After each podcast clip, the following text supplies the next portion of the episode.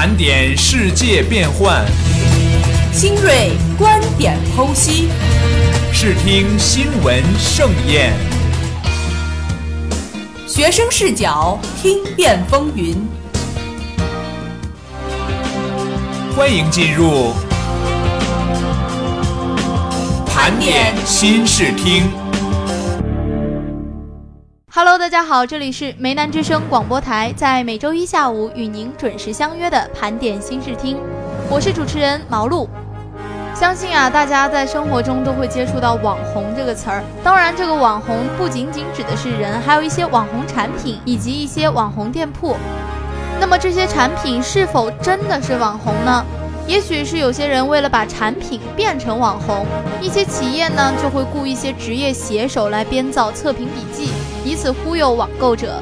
现在没有导购员的网络购物啊，有着自己特殊的规则，就是叫价几十元甚至上千元一篇的产品测评，用户手记可以轻松的将产品推上神坛。在一些网购平台呢，职业写手将企业或者公关公司提供的产品材料加工成生动有趣的用后感，再通过相关的渠道进行转发推广。这样的网红商品制造模式啊，已经成了一条利益链了。快到咱们的双十一全民网购狂欢节了，随着网购越来越受欢迎，部分人呢会利用小红书、大众点评等多个购物、生活玩乐平台中的产品体验功能，成为职业写手，通过用后感呢制造网红商品。但是其中呢有很多商品的写手，他们并不曾用过这种商品。在现在的网络购物中呢，有个流行词叫做种草。就是说呢，某人介绍了某样东西，觉得如何好啊，如何棒，让你对此怦然心动。越是大 V 转发，越是点赞数多的帖子，种草的能力就越强。而且现在呢，有不少的购物平台和网站都推出用户的用后感笔记分享功能。有不少的用户买东西之前都习惯看点评和用后感，就像我们平常在淘宝上买东西的时候，就会在意它是否有差评，评论是怎么样的。尤其是咱们女生经常用的化妆品啊，有些名不见经传的产品呢，也是因为这些笔记从小众产品变成了网红产品。那么我也是了解到啊，在淘宝上代写一篇测评软文，可能只有二十到八十元的收入，一般要求呢图文结合三百字以上。在微博上点赞分享一篇测评笔记，则有八十元到一百元的收入。不过我觉得呀，有不少的写手呢，都会在小红书、蘑菇街、淘宝等大型购物网站上有多个账号，专业来从事代写推广。那么用户手机的最终受益者呢，是那些有商品推广需求的商家。咱们国内的一家医美机构的公关部负责人向《工人日报》记者介绍，根据相关法律规定，医美机构的官网是不能够直接出现用户对这个医疗行为的评价的。也就是说呢，用户手机不能出现在官方资料当中，因此第三方平台的宣传就显得非常重要了。不过，我觉得这些代写的用户手记呢，非常没有广告感。虽然说写的推文专业性和深度都非常高，但是写的并不真实。现在啊，网购用户体验的代写现象频发，而购物网站、垂直社区等用户体验的发布平台称呢，很难查出评论是否为代写。现在的现象也就是这样，同类产品的用户体验非常雷同。也有人质疑啊，说都是一波职业写手写出来的，但是作为平台方呢，都是查不出来的。而且这些账号很分散，经营的也很专业。所以呀、啊，我觉得不管是用户呢，还是平台，都应该要谨慎行事，不要擅自代写、发布虚假的用后感测评笔记，以免违法遭受到处罚。不仅伤害了他人，也损失了自己的利益。下面啊，咱们再来说一件有趣的事儿。虽然大家都知道啊，在很早之前，机器人就已经非常智能了，但是这一次啊，又出了新高。在比利时的一间温室中，有台小型的机器人，它能够穿过生长在支架托盘上的一排排草莓，利用机器的视觉寻找成熟完好的果实。然后呢，用 3D 打印的爪子把每一颗果实都轻轻地摘下，放在篮子里待以出售。随着现在机器越来越智能化，他们本地的工人也不想干这种工作了，这就导致了草莓的种植者很难找到工人来采摘水果。这台机器人呢，可以每五秒摘一颗草莓。虽然人类的速度要稍微快一些，但是在经济上是有利可图的，因为呢每个果实的成本是类似的。这台机器人的设计目的呢是为了与桌面生长的系统配合。在欧洲，温室种植草莓已经成为了一种标准方式，生产的草莓呢大多出口到了美国。制造这台机器人除了更便于采摘、托盘生长，还更加节水，因为系统只需要灌溉草莓周围少量的土壤即可。随着全球城市化的不断提高，我觉得呢，垂直农业系统必然会越来越多，而科技越来越发达，机器人呢将帮助该系统更具经济效益。好了，接下来我们听一段好听的音乐，音乐过后我们继续盘点新视听。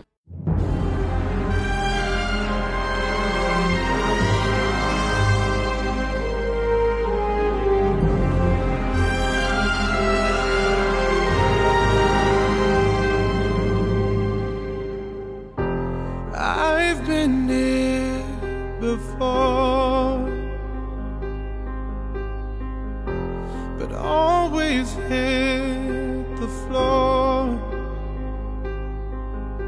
I've spent a lifetime running And I always get away. But with you I'm feeling something That makes me want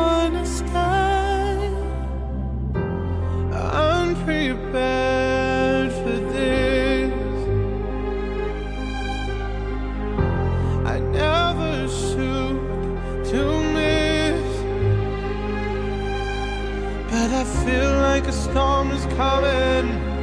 If I'm gonna make it through the day Then there's no more use in running. This is something I gotta face.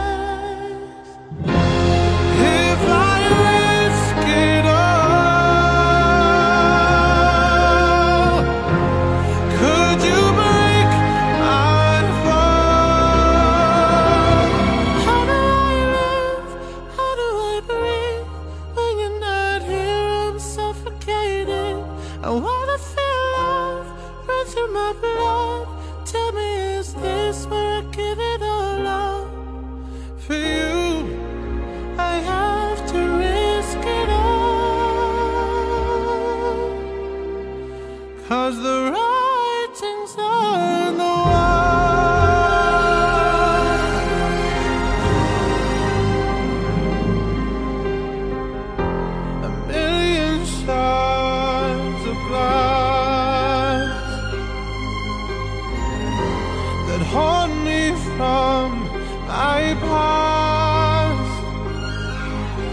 the stars begin to gather and the light begins to fade. When all hope begins to shatter know that i will be afraid if i risk it all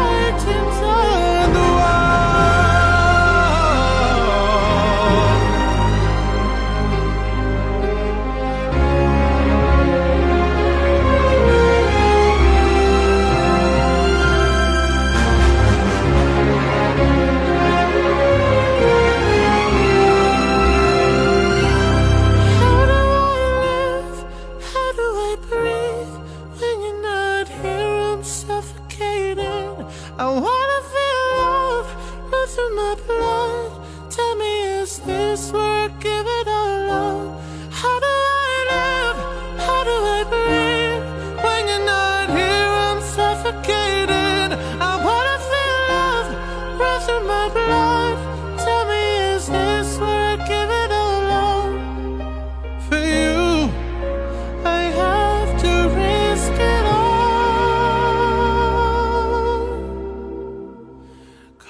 was the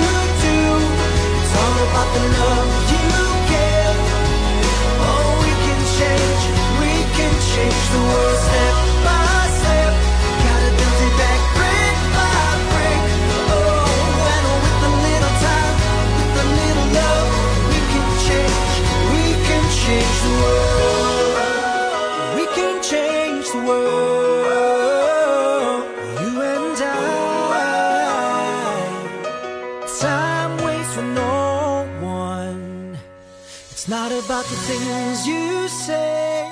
It's about the things you do, all about the love you give, you give it to. It's not about the things you say, it's about the things you do. It's all about the love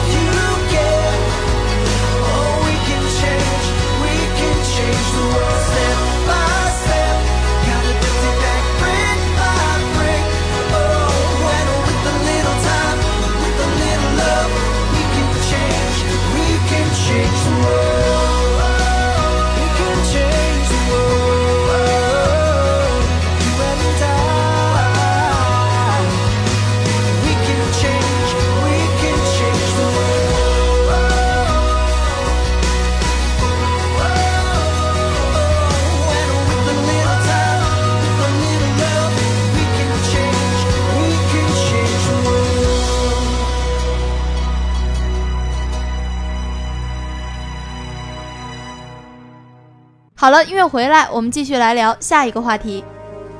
不知道最近大家在网上有没有看到过萌娃版的《红楼梦》啊？在国庆期间呢，我也是看到了小戏骨团队播出的第一部《红楼梦之刘姥姥进大观园》。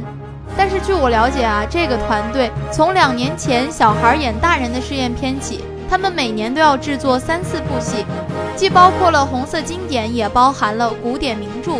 当观众看完小戏骨版的《红楼梦》，纷纷感叹过了一个最有意义的国庆节时，总导演潘礼平呢，则更看重传承经典文化的责任。这位不按常理出牌的影视业怪咖，带着孩子似的口吻说：“其实我们走了捷径。”在二零一五年的十二月，小戏骨团队诞生就源于潘礼平的一个巧妙的灵感。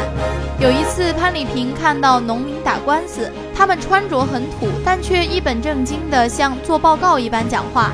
这种反差萌啊，让他觉得非常有意思，就做了农民故事会的节目，用这样的反差来呈现出日常生活中的趣味。后来呢，潘礼平想到用小孩子来出演高大上的人物。随着演员库和团队的扩大，《白蛇传》《三国》等经典翻拍呢，也进入了人们的视野。